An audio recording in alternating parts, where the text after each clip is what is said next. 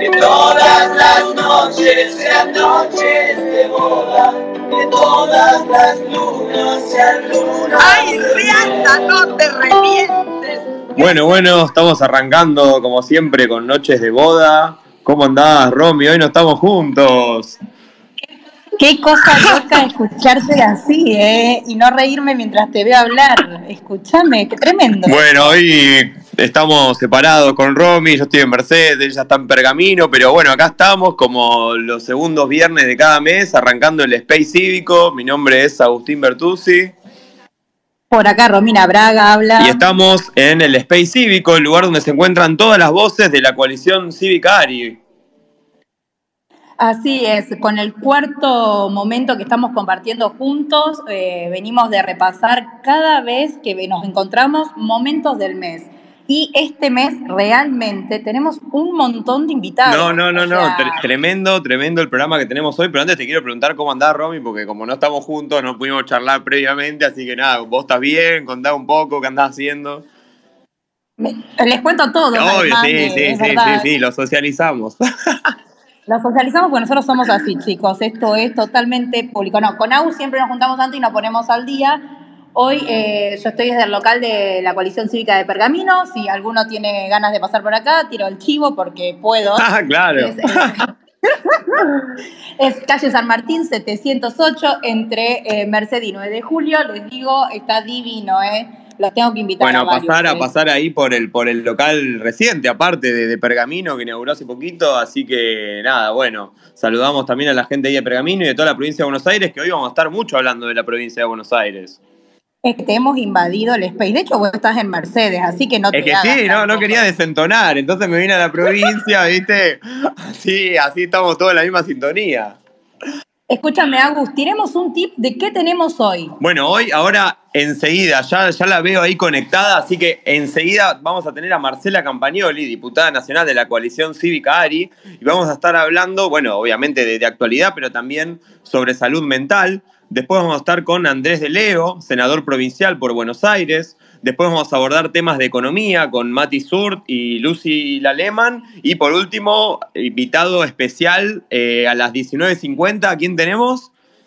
A Daniel Sapsay, así que escúchame, no te podés perder este programón, tenemos de todo. No, no, no, te tenés que quedar hasta el final porque hoy va a estar espectacular. Aprovechamos para, para recordarles eh, las redes del partido, en Instagram, en Twitter, eh, CCARI-OC, en Facebook Coalición Cívica ARI y en, Spotify, que encontrás todos los anteriores Space y te los perdiste, los encontrás como Conexión Cívica y la semana que viene estamos subiendo este Space también para, para que lo puedas repasar si querés. Y además de todo esto, escúchame, empezamos a eh, ya difundir la invitación de la caravana federal, así que tenemos todavía aún más cosas para seguir contándoles. Hay actividad militante 100% acá.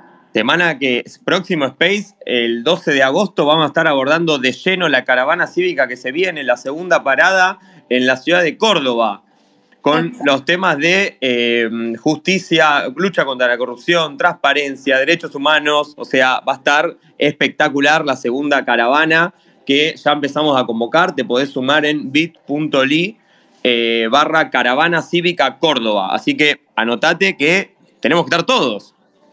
Totalmente, es la segunda parada y eh, recuerden, la anterior fue Corrientes con todo lo que pudimos saber de la, la agenda ambiental y ahora cambiamos y switchamos a justicia, reforma política, porque realmente queremos sacar a la Argentina adelante, así que nada, más que nunca estando muy activos eh, todos juntos de manera colectiva. Y seguramente la que no se va a perder la caravana es Marcela Campagnoli, que ya la tengo acá conectada. Hola Marce, ¿cómo Pero estás? ¿cómo están mis pueblerinos en Pergamino y Mercedes? Abijuna, Canejo. Viste, estamos todos, todos en la provincia. Vos imagino que provincia, también, ¿o no? Hoy bueno, claro. Escúchame, dame, dame la provincia de Buenos Aires entera, estamos acá, Está- presentes. Estamos todos los lugareños. Totalmente. Marce, bienvenida a este space y nada, la verdad que te estuvimos siguiendo eh, por, la verdad que siempre estás a mil y eh, tu ritmo es muy intenso, pero en este último tiempo estuviste eh, en muchos distritos hablando sobre la ley de salud mental, te vimos también exponiendo en el Senado de la Nación y te vimos también con Marina Charpentier también hablando de todo esto. Contanos un poco, para quienes no te, para los que no te conocen, vos sos abogada, pero ¿por qué estamos hoy trabajando la ley de salud mental? ¿Por qué estás vos hoy eh, llevando adelante todo esto? Contanos un poco. Porque de poetas y de locos todos tenemos un pocos. bueno, este, mira, a mí, como bien dijiste, soy abogada, no tengo, no soy, no tengo hermanos ni tíos médicos, pero cuando fue el año pasado el episodio de Chano, eh, que, que, tuvo, que, tuvo, un brote y un policía le disparó, y a los pocos días un, policía de la ciudad de Buenos Aires fue acuchillado en las puertas del Malva por, por una persona que debió haber estado con tratamiento y no lo estaba. Em, empecé a, escuchar por televisión a distintos especialistas que hablaban sobre el tema y, bueno, en, mi despacho yo tengo todos los, los, los y las colaboradoras de mi despacho este, son muy proactivas, entonces empezamos a investigar el tema, pudimos conseguir el teléfono de varios especialistas que habían aparecido por los medios, ellos nos derivaron también con otros, y bueno, y fuimos trabajando cuatro meses en qué es lo que ellos veían que eh, la actual ley, que ya tiene 11 años de salud mental, tenía de falencias, ¿no? Entre ellas, la primera es la definición, el primer artículo, cuando vos redactás una ley, es importante tener claro el espectro de a quién abarca esa ley. Bueno, esta ley dice que es para aquellos que tienen padecimiento mental. Padecimiento mental es una, es una, referencia muy poco eh, certera, porque yo puedo tener un padecimiento mental cuando mi hijo llega tarde a la madrugada, pero lo que nosotros establecimos es que es necesario tener la clasificación que hace la Organización Mundial de la Salud, que en su capítulo quinto de enfermedades habla de los trastornos mentales y del comportamiento. Entonces, por, por lo pronto, definir quién es el sujeto al que abarca. Por el otro, eh, ver el tema de, em, de, las internaciones involuntarias. Esta ley es la ley de salud mental y adicciones. Una persona que está tomada por una sustancia o que está atravesando un brote psicótico porque sufre una esquizofrenia aguda, eh, no puede decidir por sí en ese momento. Entonces es necesario que el especialista que la sigue, que el familiar que, que que, lo asiste, este, pueda tomar decisiones por él en ese momento, porque esta ley solo habla de riesgo cierto y inminente. Y tal vez en ese momento el riesgo no es cierto. Pero yo estaba, estuve investigando bastante el, tema, ¿no? Y hay una, una escala de, de, mm, que, se, que se hace para, para establecer los una escala de riesgo para intentos de suicidio, que te da un montón de pautas que el especialista tiene que evaluar y que si esas pautas eh, eh, suman, eh, cero es que no tiene riesgo, uno es que tiene riesgo en ese punto, como ser, por ejemplo, si, vive solo, si está medicado, si abusa de alcohol, si abusa de sustancias, es decir, distintas preguntas que hace esa escala, este, em, te, determina si esa persona tiene un riesgo. Entonces, no siempre se puede evaluar en el momento y, y, se hace, hace falta un abordaje específico por un especialista. Y en el equipo interdisciplinario que crea esta ley, que a mí me parece muy bien que haya un equipo interdisciplinario porque siempre las distintas miradas enriquecen. Ese equipo interdisciplinario está compuesto por un enfermero, un asistente social, un profesor de, de educación física, un psicólogo, un terapista ocupacional y un psiquiatra. Pero el único que es médico, el único que puede diagnosticar, si vos estás atravesando un cuadro clínico que te puede haber despertado ese brote, el único que puede medicar de todo ese equipo interdisciplinario es el, médico psiquiatra. Y ahí está como un mero colaborador. Entonces, ¿qué es lo que está pasando con desde que está en vigencia esta ley?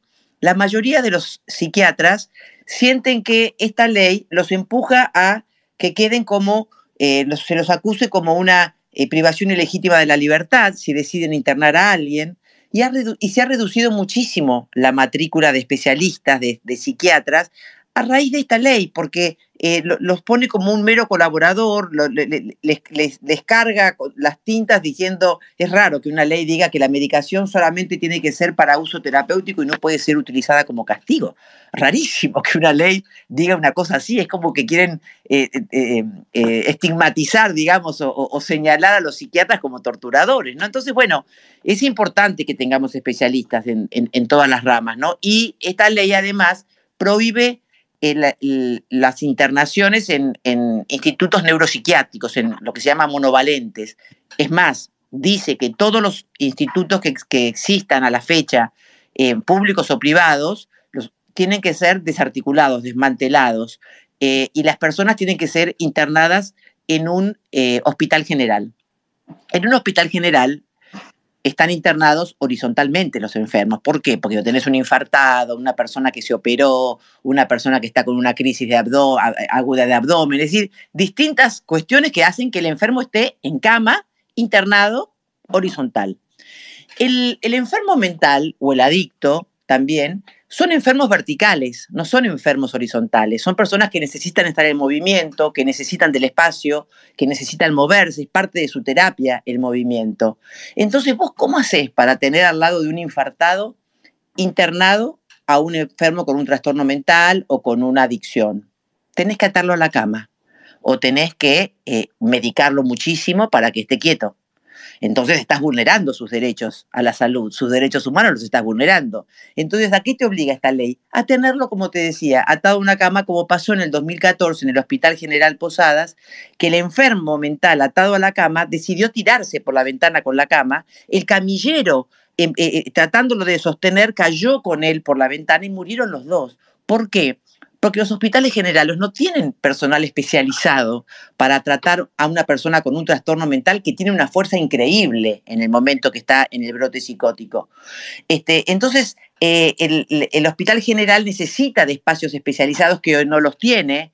Y, y bueno, desgraciadamente esta ley ha desmantelado y desarticulado un montón de centros terapéuticos también para adictos que, em, que antes daban solución y que hoy no están. Yo ayer me reuní con la legisladora de la ciudad, con Lucía Romano, que ella me contaba que en el último censo, en el 2019, en la ciudad de Buenos Aires, de gente en situación de calle, el 40%, en el 2019, antes de la pandemia te estoy hablando, el, censo dio que eh, el, la gente, el 40% de la gente en situación de calle tenía trastornos mentales.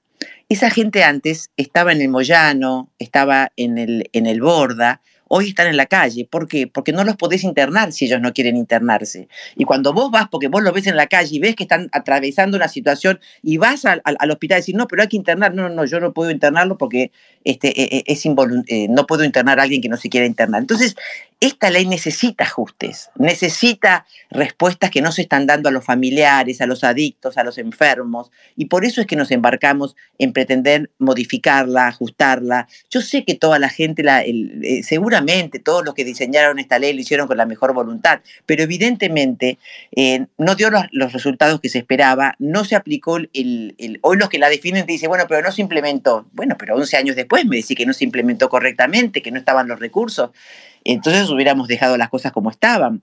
Nadie quiere internar a la gente. Obviamente que hay tres instancias. Vos tenés una instancia ambulatoria que generalmente es en el consultorio, tenés otra instancia que puede ser un centro de día donde el enfermo va y viene, pero la última instancia es la internación, pero tiene que, existir esa posibilidad.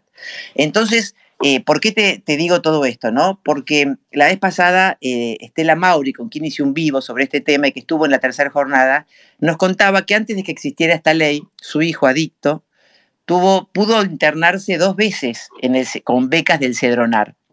Cuando entró en vigencia esta ley, como se prohibía la internación involuntaria y él no se quería internar, eh, ella no pudo nunca más internar a su hijo y se terminó pegando un tiro a su hijo.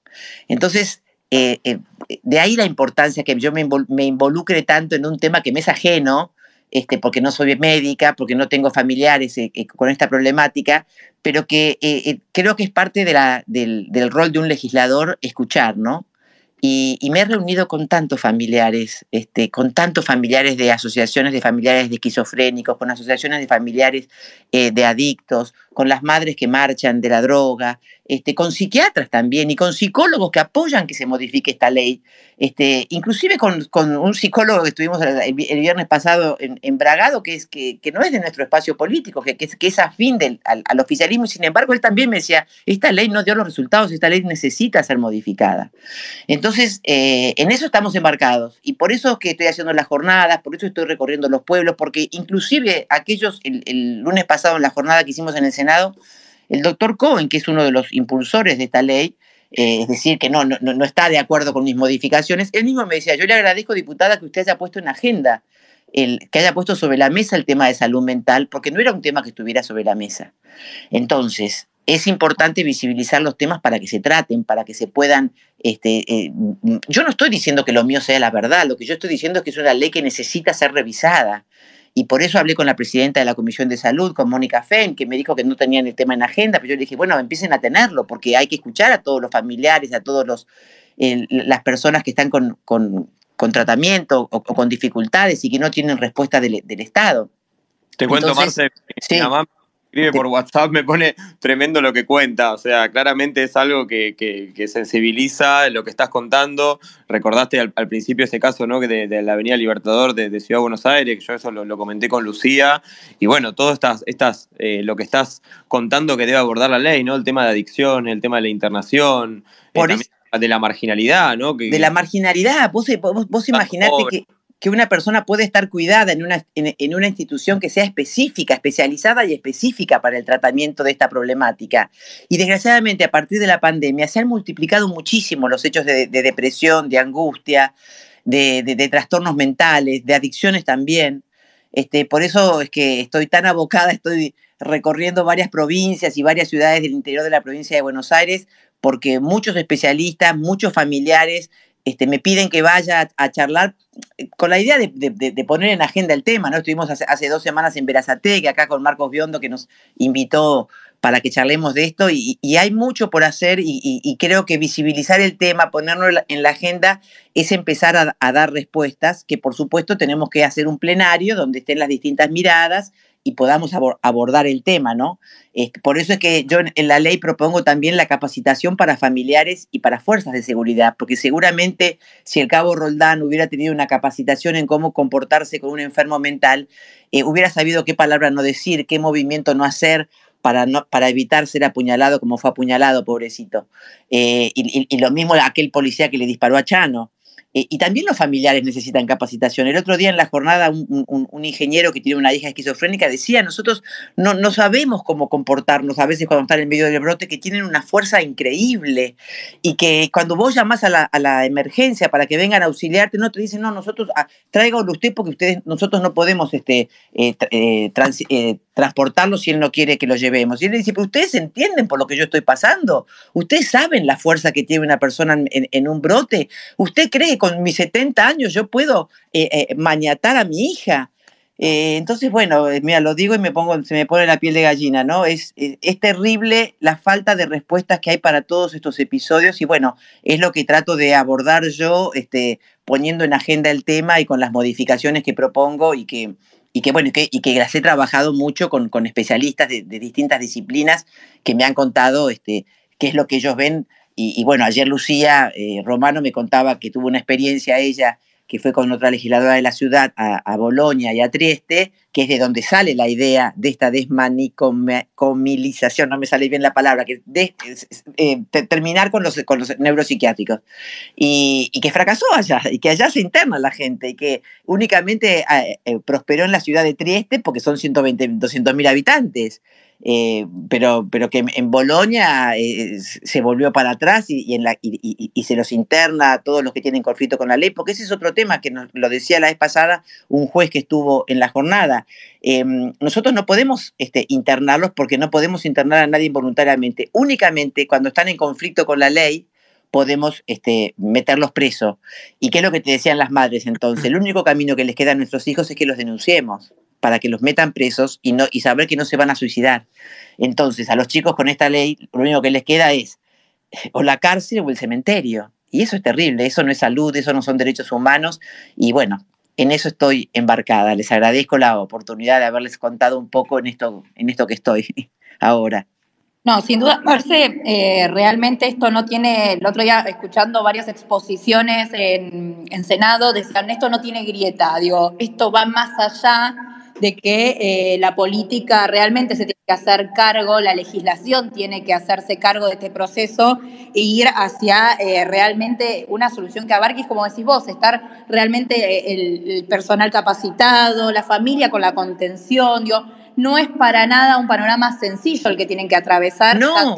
Por supuesto, y lo, y lo, decía muy bien el otro día Marina, ¿no? que estuvo en el público, y cuando veía cómo, cómo discutían, eh, porque fue, fue, como, fue gente de, eh, a, a, bancar la ley, así, y, y, y se pusieron violentos eh, en, en, en, agresión verbal, ¿no? Entonces, este, bueno, lo, lo, los que creían que había que modificar la ley porque lo habían padecido en su provincia a, a esta ley, de, de, defendían las que, que, había que hacerle modificaciones, que había que hacerle ajustes. Entonces se empezó a hacer un tole, tole bastante eh, agresivo. Y, este, y Marina Charpentier en un momento dijo, pero por favor, los enfermos no son ni macristas ni kirchneristas, son personas que necesitan del Estado, que necesitan atención, que necesitan este, medicación, que necesitan ser escuchados. Dejen de pelearse, ¿viste? Porque, porque en un momento pasó eso. Entonces, este, es como vos decís, y, otra cosa que te agrego, que, la que, que, también es importante y la que tenemos que trabajar y que estoy trabajando en un proyecto que ya le he pedido a algunos especialistas que lo revisen, es en la educación y prevención de adicciones. Hoy hay como un romanticismo con, con, con, con, el consumo de determinadas sustancias, como la marihuana, por hacerte más específica, que se la considera que es inocua. Y la verdad que la exposición que hicieron todos los especialistas y los distintos este, links donde me he metido, porque me han recomendado para, para estudiar el tema, eh, hay un estudio de la Universidad de California que salió el otro día publicado en La Nación de cómo altera este, eh, eh, porque al ser un psicoactivo puede modificar comportamientos este, cerebrales.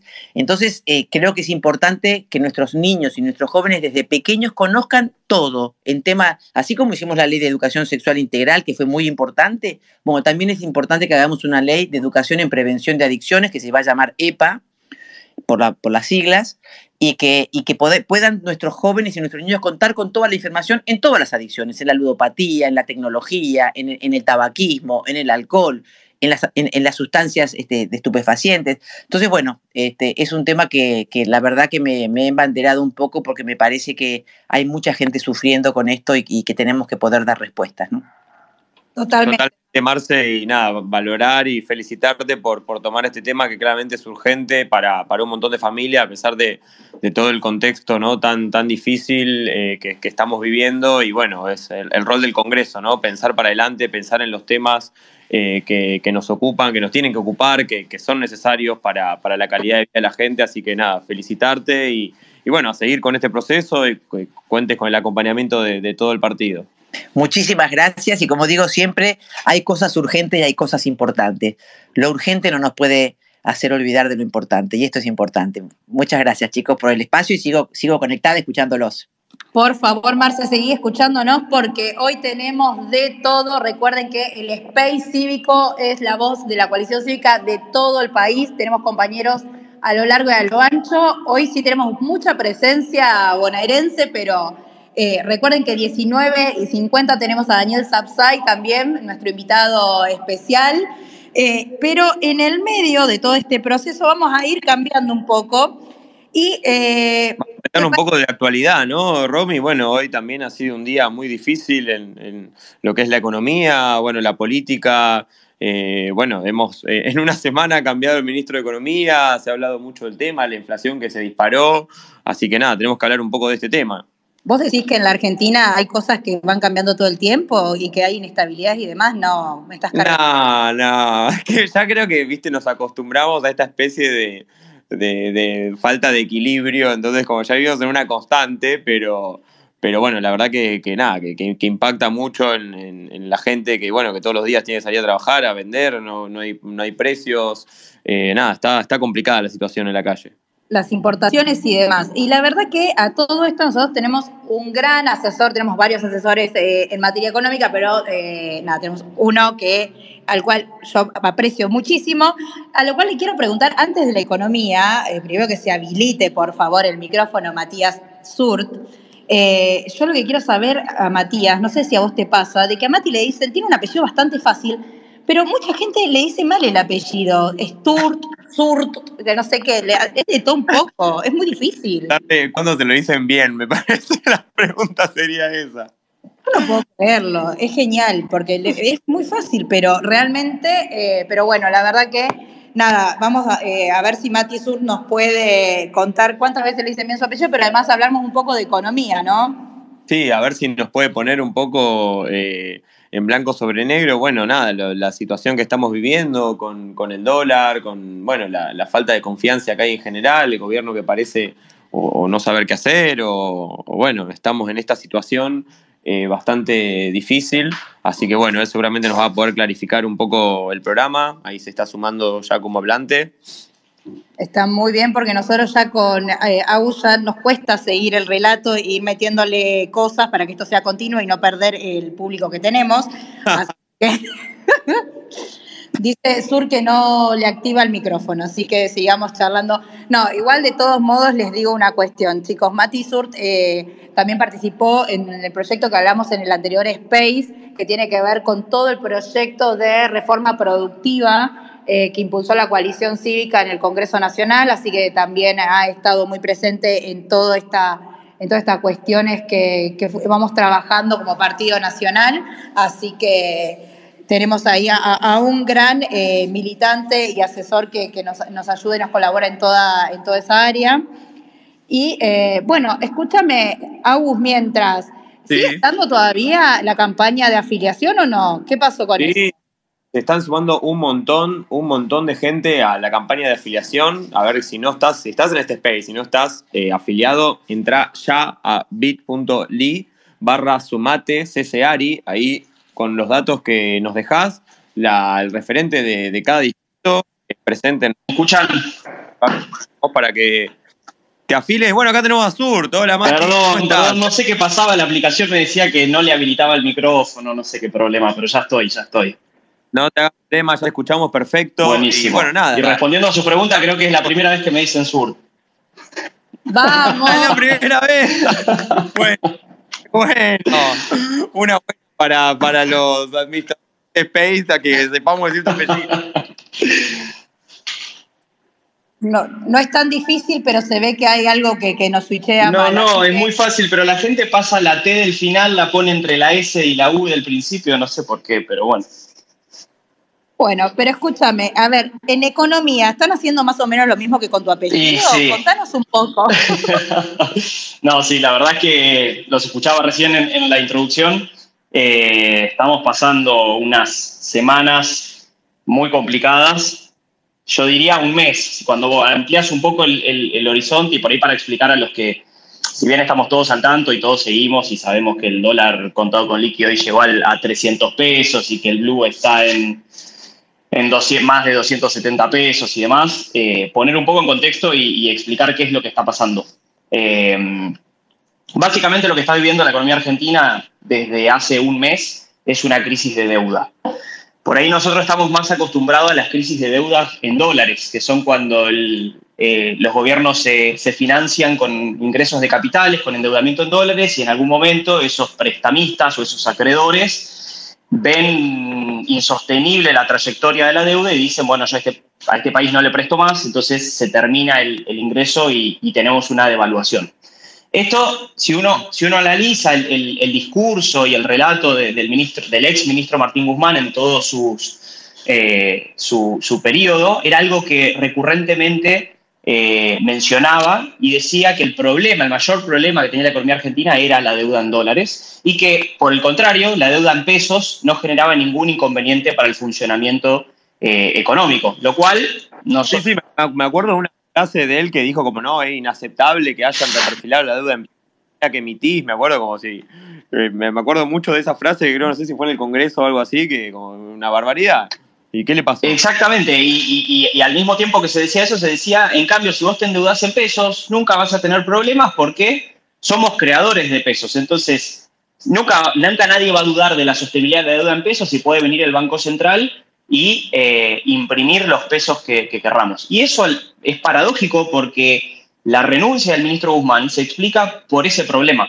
Muchos decían, bueno, eh, el ministro se cansó de, que, de no poder tomar las medidas que quería, de que Cristina Kirchner le, le, trabe todas sus, decisiones. La verdad que eso es para, para él es un dato desde el 11 de diciembre del 2019, básicamente. Así que algo tuvo que haber cambiado en, la última semana para que él tome la decisión. Y cuando uno analiza un poco los datos, yo creo que tiene que ver con esto. Hace un mes aproximadamente los tenedores de deuda, los, los que habían comprado bonos en pesos, eh, ante, ante mucha información que empezó a llegar, principalmente con respecto a la, al desenvolvimiento del déficit fiscal de Argentina, se dieron cuenta que no que se estaba incumpliendo o que se estaba camino a incumplir el acuerdo con el Fondo Monetario Internacional para cuando se den las revisiones de los trimestres que vienen. Básicamente es que el gobierno no está pudiendo eh, corregir el déficit fiscal y si uno no corrige el déficit fiscal, lo que interpretan las personas que te están prestando el dinero es que vos nunca le vas a dejar de pedir dinero, porque si no podés cerrar nunca la brecha, el endeudamiento va a ser permanente. Eso interpretó el mercado y los tenedores de bonos y dijeron yo no quiero tener más estos bonos porque estos bonos en algún momento no van a valer nada. Y salieron a venderlos, a desprenderse de esos bonos. ¿Cuál fue la respuesta? Entonces, ¿qué, es lo que estamos teniendo? Estamos teniendo una crisis de insolvencia. O sea, los que, están, los prestándole dinero al Estado perciben que el Estado argentino es insolvente. Y ante esa percepción dicen, yo no quiero financiar a un Estado insolvente porque en algún momento no me va a pagar. La, ¿Cuál es la respuesta de, ante, esa percepción por parte del ministro, en lugar de, convencer al mercado de que sí vamos a ser solventes, de salir a hacer anuncios y decir, miren, vamos a ahorrar acá, el déficit lo vamos a corregir de esta manera y, para, tal, para tal fecha vamos a tener problemas, el tema solucionado, su respuesta fue decir, no hay problema si la gente quiere vender la, la, deuda en pesos, porque tenemos al Banco Central que puede salir a comprar y a rescatar toda esa deuda con emisión monetaria.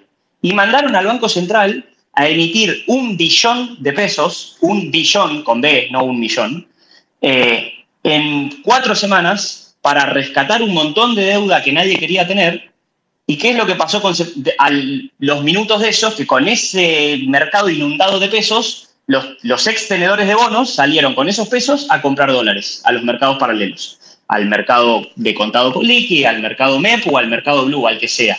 Pero en definitiva, lo que terminó pasando es una devaluación de los dólares paralelos que amplía la brecha con el dólar controlado que tiene el gobierno, entonces le empieza a generar problemas de pérdida de reservas al Banco Central y lo presiona para devaluar también el oficial, y al mismo tiempo empieza a generar problemas en la inflación.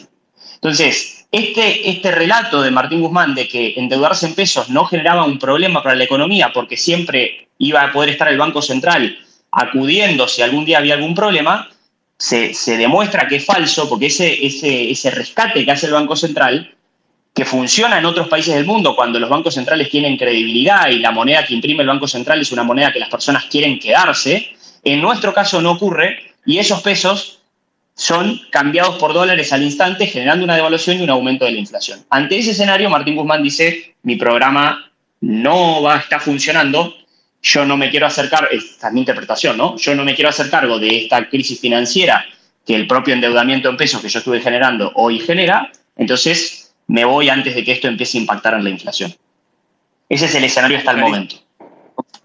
Y claro, yo no, me he dado cuenta de esta, ¿no? La, paradoja de que lo que determina su renuncia era, digamos, lo que más había criticado, digamos, manejo de deuda anterior, ¿no? Y esto de no, no es un problema de endeudamiento en pesos, y terminó siendo su problema, ¿no? Como qué paradoja y que, terminó con su salida. Eh, pero más allá de eso, eh, claramente también hay, hay un conflicto eh, político en, dentro del gobierno que, hace que, nadie tenga confianza en lo que va a pasar, incertidumbre total. Exactamente, sí, sí, sí, totalmente. Y, ahí a eso, digamos, le sumamos la, la, respuesta del gobierno. En primer lugar, la incertidumbre es generada porque evidentemente la salida de Martín Guzmán del ministerio era, fue, más allá de que sabíamos que en algún momento podía pasar por cómo venían las tensiones políticas internas y demás. Lo que demuestra es que hayan demorado más de un día en encontrar un nuevo candidato para ocupar el lugar es que realmente no, era algo esperado, porque si hubiera sido algo esperado hubieran tenido algún nombre eh, esperando para, para, para, reemplazarlo. Entonces eso sumó eh, incertidumbre a todo, a, a todo el proceso que se estaba dando y lo que termina es sumar incertidumbre y por lo cual el dólar sigue subiendo, ya cuando tenemos una nueva ministra en ejercicio, es que la ministra hasta el momento no pudo hacer un solo anuncio. O sea, dio un par de, entrevistas y de declaraciones en radio y en televisión, pero no hay ninguna respuesta real por parte del gobierno de decir, che, estamos enfrentando una crisis de, deuda, quienes nos financiaban hasta el momento no nos quieren seguir financiando,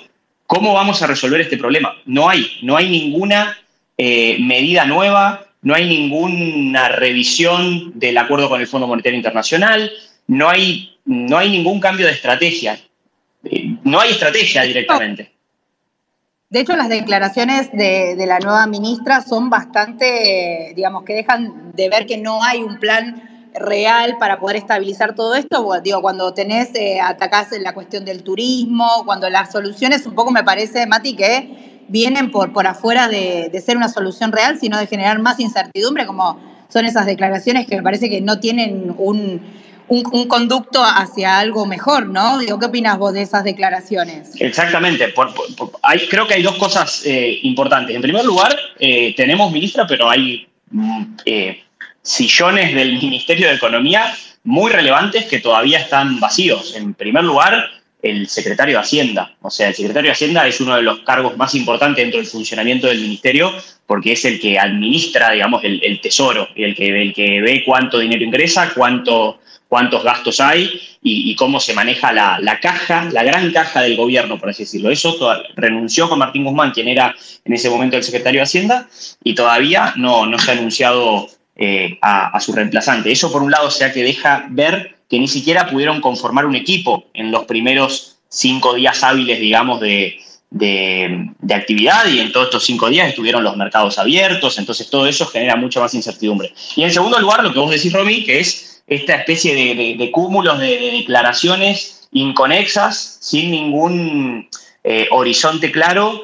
que es que, bueno, como, como, se, como se está devaluando el, dólar en los mercados paralelos y como el Banco Central está perdiendo reservas, entonces lo que vamos a hacer es controlar más eh, la salida de dólares, que es lo que básicamente están haciendo desde que impusieron el cepo cambiario por, por, de nuevo, digamos. Y, eso es una vez más. Es, y es por eso que hay que aprovechar a tomar café, porque en unos días nos quedamos sin café, ¿o no, Bueno, sí. Eh, hoy, hoy leía una, una, nota que decía que supuestamente el stock que hay hoy en Argentina para, de café son 45 días. Así que quedaría un mes y medio. No, no llegamos a terminar el invierno, creo, para tomando café.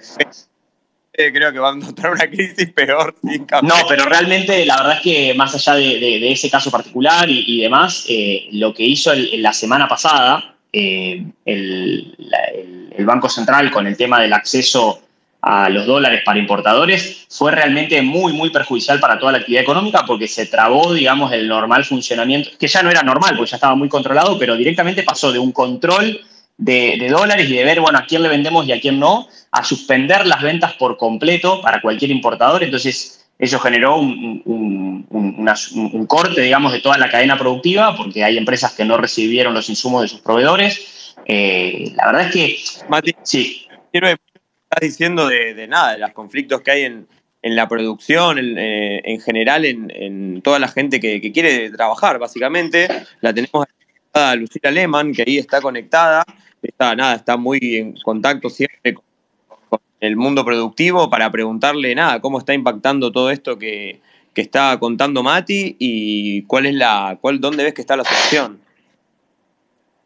Lucy, a ver si te habilitas el micrófono. A ver ahí, probando. Ahí te escuchamos, Ahí está. Bueno, qué bueno estar en, contacto y qué bueno escucharte, Mati. La verdad que es muy, muy clara tu, tu explicación.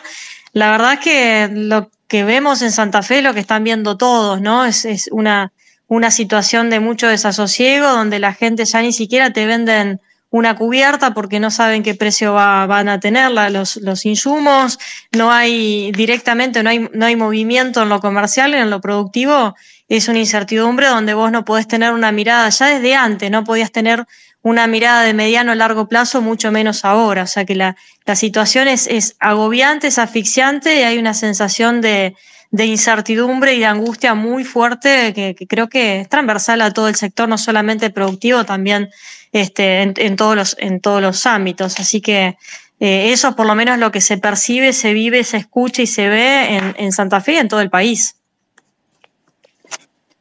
Hola Lucila, ¿cómo estás? Eh, acá te, habla y nada, realmente te, fuimos siguiendo en las redes cómo vos vas eh, recorriendo y viendo los distintos municipios de, Santa Fe en donde el sector agropecuario, el sector productivo demanda cambios y demanda realmente eh, políticas eh, públicas que, den respuesta a la asfixia. Digo, el otro día leíamos una nota en donde, por ejemplo, la, soja se pudo haber invertido mucho más eh, en, el sector agropecuario, haber rendido mucho más, pero por los niveles de, las trabas que tiene el, país no pudieron avanzar mucho más. Digo, esto lo, lo, escuchás muy seguido, ¿no? Bueno, es que en general es un poco lo que decía al principio. Vos en el campo necesitas tener una mirada, políticas públicas que te permitan una mirada de mediano y largo plazo. ¿Por qué digo eso? Porque vos constantemente estás haciendo inversiones. Inversiones para mejorar tu, producción, para innovar, para, darle, para poder exportar más, para poder producir más. Y la verdad que este gobierno se ha caracterizado por no, no solamente no generar ninguna previsibilidad de mediano o largo plazo, sino eh, todo, más bien todo lo contrario, ¿no? Asfixiar. Y hoy cualquier productor, eh, del 100% de, lo que produce, el 70% de su producción se la queda el Estado, mediante retenciones, desdoblamiento cambiario, impuestos directos e indirectos. Es decir, que vos de, ese 30% que te queda tenés que pagar el alquiler, pagar este, insumos, pagar sueldos, etcétera. Entonces, semillas, lo que fuera. Entonces, realmente es muy acotado y en este escenario es muchísimo peor. Entonces, eh, un poco la, realidad de lo que, de lo que se percibe es, este, este, es muy, es muy desesperante porque la rentabilidad cada vez es menor y, tampoco sabes si vos hoy compras Hacienda y mañana te cierran eh, una exportación o, cualquier cosa que vayas a invertir, no sabes cómo te van a cambiar las reglas del juego. Yo creo que hoy eh, van, ellos van a ir por más retenciones, no sé de qué forma las van a dibujar, si es con, con este desdoblamiento o con alguna estrategia, digamos, directa como para poder este, evitar que eso pase por el Congreso,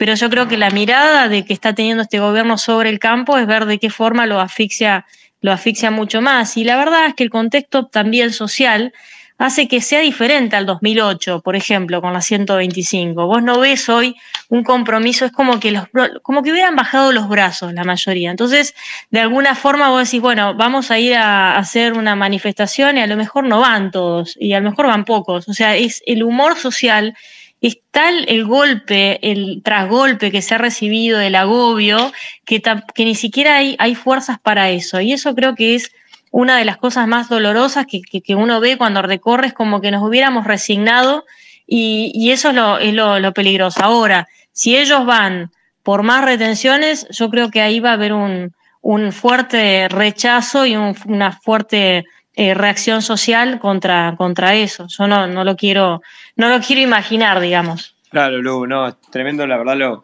lo que contabas mientras nada, aprovechamos para, para saludar a Daniel Sapsay que ya está conectado, ahora enseguida ya vamos a, a, estar con él y nada, eh, Lucila, de terminar con vos preguntándote, bueno, ¿cómo, cuando hablas con la gente, ¿cómo, cómo evitas, digamos, que caigan en esta, en esta especie de, bueno, ya me rendí, ya no quiero saber más nada, mientras nada, día a día también vemos un montón de seguramente de estos hijos de productores y bueno, de, en general, que, amigos que, que, se van y dicen, ya está, la Argentina no va para más. ¿Cómo, cómo haces para decirle que no bajen los brazos? Sí, no, y, además que estamos hablando de temas que son de coyuntura, que son los que golpean en el pecho, eh, como el tema de la inflación, de, la cuestión económica, que, hoy la vemos muy latente, pero hay otros problemas, por lo menos en Santa Fe, que son mucho más serios, eh, tal vez porque tienen que ver con la vida de la gente, que es la inseguridad que se está viviendo en la provincia, y frente a eso es la misma, ¿no? Porque vos ves gente que les matan los hijos, que mujeres embarazadas que, que son baleadas, lo que se está viviendo en Santa Fe en materia de, narcotráfico e inseguridad es terrible. Entonces, es todo un combo, digamos, donde ya la gente ni siquiera tiene la tranquilidad de poder salir de su casa. Y yo creo que ahí, eh, primero es un tiempo de agonía, esto, como dice Lilita, lo que se viene es, muy oscuro, pero bueno, después de, la oscuridad, o sea, no, como dice ella, ¿no? no hay noche por más oscura que sea que impida que el día siguiente amanezca. Yo creo que Argentina está viviendo una situación muy dolorosa, el, peronismo, el pejotismo, se tiene que, el kirchnerismo se tiene que hacer cargo de esto, yo creo que, cada vez están más hundiéndose más entre ellos pero que vamos a salir. Yo creo que, esta es la última, el último gobierno de ellos. En dos años eh, vamos a tener la oportunidad de volver a, gobernar y a reconducir este país hasta, porque tenemos una matriz importantísima de producción. Somos un país productor de alimentos. El mundo va a necesitar nuestros alimentos, de energía, etcétera. Tenemos todo lo que el mundo va a necesitar y sobre todo tenemos la, matriz social, tenemos las personas que hace, vos pones a recorrer y ves gente que a pesar de todo lo que estamos hablando hoy, mañana se levantan y están pensando en cómo hacer crecer un poco más su, su, digamos, su negocio. Es decir, no es que están todos angustiados. Hay gente, la mayoría le sigue poniendo el pecho. Yo creo que son héroes y yo creo que, esta situación va a pasar eh, y esa matriz social de laburo, eh, de mirada, de producir, de, tratar de seguir adelante a pesar de las vicisitudes, de todas las crisis que hemos pasado, esta va a ser la última. Esta va a ser la última y se va a terminar ese ciclo de, de políticas y de gobiernos que, que, nos fueron llevando a ese mismo este, círculo vicioso de nunca poder salir adelante que vamos a tener la oportunidad de, volver a gobernar y de poner este país en marcha de nuevo con lo que sabemos hacer, que es trabajar, producir y exportar, y, que vamos a tener la oportunidad de dejar esto como una historia más y dejar el kirchnerismo y toda la runfla que nos ha llevado a la, a, y nos pretende llevar a una situación similar a, a la venezolana, que ayer ponía en un tuit cuando mencionaban hoy lo del café, tantas cosas que estamos naturalizando, ¿no? Que no haya café. Cuando vos te pones a comparar qué pasó en Venezuela, y todo esto ya pasó, que no haya papel higiénico, que no haya este gasoil, que no haya. Todo esto ya lo vivieron y nosotros lo estamos viviendo ahora pero no van a poder eh, y creo que tenemos una oposición que en eso va a ser muy responsable, no como lo, lo, que pasó en otros países, que vamos a estar a la altura de las circunstancias, que hay que hacer el último esfuerzo y aguante de esto que viene, que es triste, pero que Argentina va a tener la posibilidad de salir y eso va a ser un cambio, un cambio en la sociedad muy grande y un cambio en, nuestro, en nuestra política y en nuestro, en nuestro sistema, en, en nuestro país, que, que va a una vez por todas cambiar el rumbo de, de Argentina. Totalmente, Lucila. La verdad que mil gracias por darnos el pantallazo, por, por acercarnos un poco a lo que pasa en el interior del país eh, y en poder poner eh, esto en palabras y, y acercarnos. Eh, damos también ahora también la bienvenida a Andrés de Leo, senador provincial, presidente de la coalición cívica de la provincia de Buenos Aires, porque también tenemos ahí para charlar bastante. Hola Andrés, ¿cómo estás? A ver si. Habilita el micrófono, Andrés. Ahí, hola, ¿cómo les va? Un gusto. ¿Cómo andás, Andrés? ¿Todo bien? Bien, ¿ustedes? Bien, bien, muy bien. La verdad que acá, nada, ahora nos quedamos un poco preocupados después de, de, de todo lo que hablamos con Mati y, y con Lucila. Eh, ¿Vos cómo, cómo estás viendo la, la situación hoy, Andrés? Y yo los escucho a ellos, no me preocupo tanto. Me preocupo más cuando escucho a Cristina. Es... Razón. que parece que vive en otro planeta. No, a ver, el, el, el, tema es que la irresponsabilidad del gobierno eh, es lo que está llevando a esta situación angustiante. Yo escuché el, profundo y fino análisis económico que hizo Matías y coincido, creo que Guzmán... Eh, a Guzmán por ahí de pronto uno le, le digamos, le, le, convalidó el haber avanzado en la renegociación de la deuda con el fondo, con los privados, pero nunca tuvo un plan económico, nunca tuvo algo serio y de pronto creo que se congració con gran parte de la sociedad era porque lo atacaba a Cristina, pero en realidad eh, Guzmán no estaba a la altura de las circunstancias y su renuncia intempestiva, irresponsable, creo que, que lo pone en, esa, en ese lugar. Pero de todas maneras, me parece que aquí tenemos que evaluar que hubo una matriz política que nació mal, lo que, y lo que nace mal difícilmente termine bien. Eh, esto nació con una anomalía, la anomalía es que la vicepresidente, eh, eligió al presidente. Esto no se ha visto en ningún lugar del mundo. Entonces, ¿qué pasó? Eh, digamos, como la novela de Frankenstein. El doctor Frankenstein creó al monstruo y el monstruo se, se quiso rebelar contra el creador y bueno, estamos viviendo la situación que estamos viviendo, eh, donde uno no sabe qué es lo que quieren. Es decir, pusieron una ministra pero no hay funcionarios, no hay programa, no sabemos qué se quiere, pero lo peor, lo peor de todo es que no sabemos qué quiere, ya no el gobierno, qué quiere Cristina Fernández de Kirchner. Y esa es un interrogante, es un interrogante muy, muy marcado, si es que quiere eh, apropiarse del gobierno, eh, fijar políticas. Eh, bueno, la verdad es todo, es todo un misterio y bueno, mientras eso no se dilucide, difícilmente podamos tener respuestas positivas en lo económico. Por, por cómo la escuché hoy, Andrés, nada, pienso que la impresión que me dio a mí no es esa, ¿no? De una Cristina como queriéndose poner en la espalda del gobierno y, diciendo, contando qué era lo que tenía que hacer. Y bueno, nos sorprende que eran como medidas todavía más eh, emisivas y, que es claramente lo que nos trajo en esta desconfianza del gobierno, que, que, ya ni siquiera puede, puede controlar la deuda en la moneda que hicimos, un peso totalmente devaluado. Sí, pero reitero, a ver, este la realidad es que la incertidumbre política genera incertidumbres económicas. Yo creo que eh, al contrario de lo que, digamos, de, lo que se instauró en el mundo después de esa famosa frase de James Carville, el, asesor de, Bill Clinton, es la economía, estúpido, y, y, bueno, que de alguna manera revelaba que la economía tenía prioridad por sobre la política, creo que acá es al revés lo que está ocurriendo mientras no haya certidumbre política de qué es lo que quiere quien, la única persona que ejerce poder en el frente de todos, que es Cristina, va a ser muy difícil. Va a ser muy difícil porque a partir de allí no hay, no hay funcionarios, no hay políticas, nadie puede fijar una política. Vos pensás que hoy eh, la, vicepresidenta dijo eh, que no estaba de acuerdo, que ella había formado parte, nunca lo había dicho, pero todos lo suponíamos, de, eh, no estaban de acuerdo con, valga la redundancia, de acuerdo con el fondo. Y dos días antes la ministra Batakis dijo, eh, ratificaba el rumbo del programa económico y ratificaba el acuerdo con el fondo. Y bueno, entonces vos decís, ¿qué, estamos queriendo? Y un presidente absolutamente eh, desnudo. cuando Cristina le dice, Alberto, tenés que usar la lapicera, y la verdad que la lapicera la usa para firmar lo que ella manda. Y esto me parece que, es lo que está pasando. Y, cuando uno mira la secuencia desde aquel, aquella, aquella frase funcionarios que no funcionan, bueno, como tipo Wimbledon, en los cuartos, en, los cuartos de final se eh, le ganó, digamos, Cafiero. En la, perdón, en los octavos de final, en los cuartos de final Culfas, en la semifinal Guzmán, y bueno, en la final, ¿quién queda?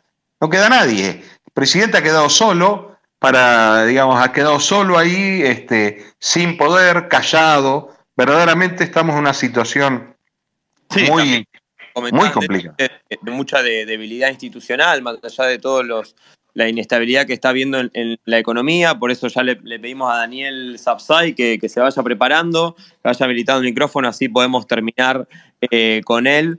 Eh, hablando de esto. Y bueno, nada, Andrés, preguntarte en estos últimos minutos algo de, la provincia de Buenos Aires, de, Bahía Blanca, más allá de todo esto, bueno, ustedes siguen trabajando también en los temas locales y si puedes dar un, pantallazo de eso. Bueno, rápidamente, si en el medio de esto uno tiene que seguir.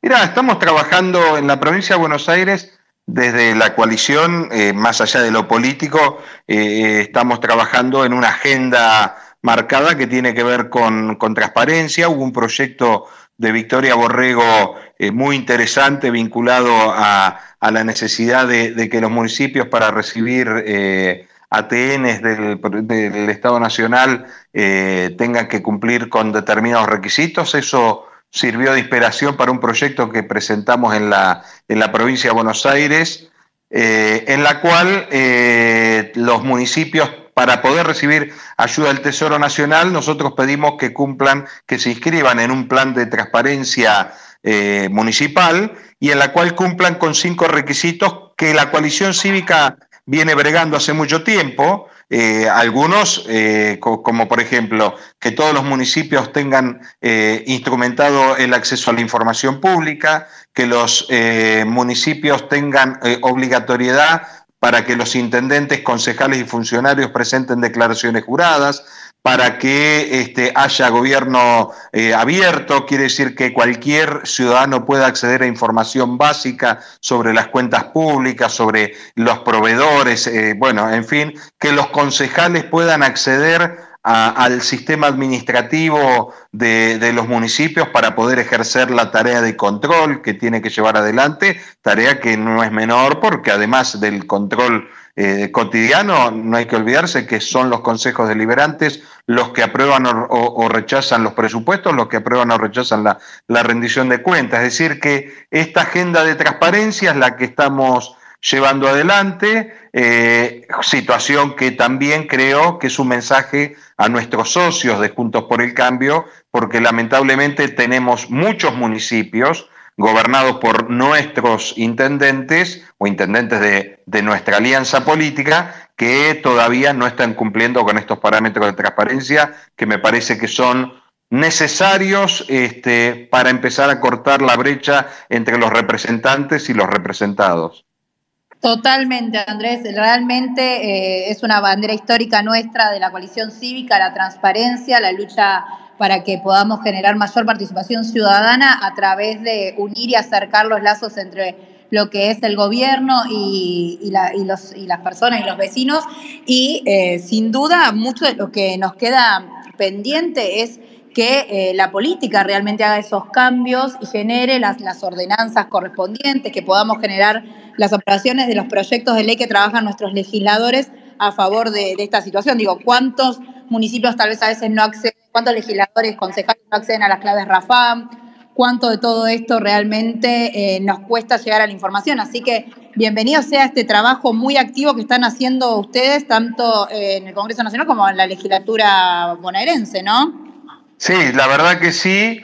Y bueno, yo escuchaba a Lucila diciendo, coincido que es muy probable que, que en el 2023 Juntos por el Cambio vuelva a, gobernar el país y la provincia. Pero bueno, yo creo que también tenemos que ser claros que si nos toca el famoso segundo tiempo, eh, me parece que alguno, hay que cambiar algunas estrategias, va a haber que cambiar a algunos jugadores y vaya a saber si no tenemos que cambiar también al director técnico. Con lo cual, eh, ¿qué quiero decir con esto? Eh, me parece que eh, el segundo tiempo tiene que ser con más transparencia, con más cercanía a los vecinos, con eh, mucho más compromiso eh, vinculado a esto, que es una agenda nuestra, y también con una mirada social mucho más profunda. Me encantan tus metáforas, Andrés. Son un montón, sí, y hay mucho para trabajar, digo, sin duda, creo que todos vamos a coincidir en este espacio y en lo largo de nuestro partido, que esta, esta nueva posibilidad que vamos a tener tiene que ser, mientras tanto, preparada con mucha responsabilidad por parte de quienes estamos acá eh, y muy a sabienda de las responsabilidades que vamos a tener y, las, y el estado de situación en el cual vamos a recibir todo. Así que sin duda hay mucho para trabajar eh, y hacernos cargo de, lo que viene, ¿no? Es así, es así. Hay que hacerse cargo de lo que viene y también creo que hay que estar muy cuidadosos con, con el presente, porque, bueno, ustedes ahora lo vamos a escuchar seguramente al doctor Sapsay, pero si hay algo que el peronismo, eh, sin estigmatización a, a, muchos peronistas, porque nuestro espacio cuenta con peronistas, pero digo, si hay algo que ha caracterizado eh, el, a la matriz de, de, los distintos gobiernos, es que han transformado sus crisis políticas primero en crisis de gobierno y después muchas veces en crisis institucional. Ojalá, nosotros tenemos que exhortar que esto no ocurra, pero bueno, es un riesgo que lamentablemente hay que estar evaluando. Muchas gracias, Andrés. Ah, Esperamos Andrés. verte seguramente en otro momento de este space. Espero que hayas disfrutado de esta eh, nueva experiencia que estamos proponiendo, porque eh, compañeros de todo el país nos están escuchando. Bueno, un, un, saludo, un cariño a todos. Estuve rezongando un poquito con la tecnología al inicio, pero bueno, este, hay que ayornarse también. Así que un, un abrazo muy fuerte, un abrazo republicano para todos. Un abrazo, Andrés, gracias. Y bueno, ya estamos con Daniel Sapsay ahora para el cierre de nuestro Space Cívico. A ver si Daniel ahí se, se conecta como, como hablante. Mientras tanto, vamos a también que las redes del partido en Instagram y en Twitter es arroba cesiari-oc, en Facebook Coalición Cívica Ari y en Spotify podés encontrar nuestros podcasts de Conexión Cívica y eh, los episodios anteriores que hemos charlado con un montón de gente, así que pueden eh, encontrarnos ahí en nuestras, nuestras bellas voces han quedado ahí grabadas, ¿no? Y bueno, cerrar ahora con el tema de, justicia, que también es nuestro, nuestro próximo tema a abarcar en la, era caravana cívica, así que nada, vamos a hablar con Daniel para, para preguntarle también la crisis que se vive eh, en la justicia.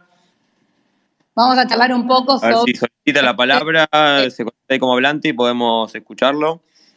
Vamos a charlar un poco sobre eh, el proyecto que impulsó el gobierno para ampliar la Corte Suprema a 25 miembros. Digo, ahí creo que tenemos bastante para, para charlar eh, y que nos pueda contar Daniel eh, qué, qué, es lo que él ve en este proyecto y cómo ve el panorama de la justicia, ¿no?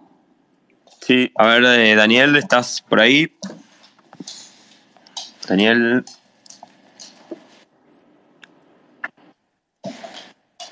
Por lo pronto, eh, como les dijo Agus, eh, la caravana de Córdoba va a ser el 27 y 28 de agosto y eh, para inscribirse es bit, con B chicos, por favor, punto li con Y barra caravana cívica Córdoba y ahí te podés inscribir. Y de a poquito te vamos a ir contando un poco qué vas a ir encontrando durante esos dos días. Una jornada donde vamos a trabajar lo que es justicia, transparencia, lo que es la agenda de la corrupción, la historia que, que, tenemos la coalición cívica frente a las denuncias que hemos realizado y además de eso, reforma política. ¿Qué entra en reforma política? Boleta única, digo, vamos a tener como un compendio muy grande eh, para trabajar y hablar. Va a haber talleres y también expositores.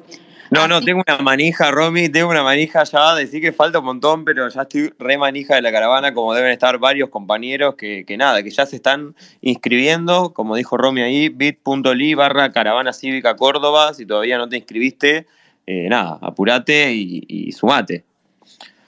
Mira, yo creo que lo que podemos hacer, a ver, pongo, digo, porque creo que Daniel se nos fue en este momento. Lo que podemos hacer, propongo que arranquemos a ver si lo podemos conseguir para el próximo Space, que es el 12 de agosto, para poder tener eh, hablar de la agenda bien de justicia de una manera más larga y contundente. ¿Qué no, no, me encantó. Hacemos ya la, previa, eh, bien manijas, dos semanas antes, ya eh, empezando a hablar de justicia, que nada, que es un tema que, siempre se ocupó la coalición cívica. Eh, como decías, también, nada, estos intentos permanentes del, oficialismo, ahora de tratar de aprobar esta ley de modificación de la Corte Suprema, la modificación de la justicia federal. Nada, son temas que, también nos, nos preocupan mucho y, nuestros diputados trabajan un montón, que seguramente muchos van a estar en, en la caravana cívica hablando de todos, todos estos temas. Así que nada, me encantó esa idea, lo dejamos para, la próxima. Y bueno, vamos, vamos ya cerrando este space, Romy. Eh, buenas noches, nada, un placer como siempre estar con vos y con todos los compañeros de, la coalición cívica. Muchas gracias a ustedes por habernos escuchado. Recuerden que los segundos viernes de cada mes nos encuentran a Agus y a mí. La próxima Agus eh, va a ser más divertido si nos juntamos, pues, porque eh, es más inquieto esta cuestión. de dos coadministradores. No, pero nada, un placer enorme, chicos. Nos estamos viendo y recuerden, el Space Cívico es un lugar donde encuentran todas las voces de la coalición cívica. Nos vemos, nos vemos el 12 de agosto.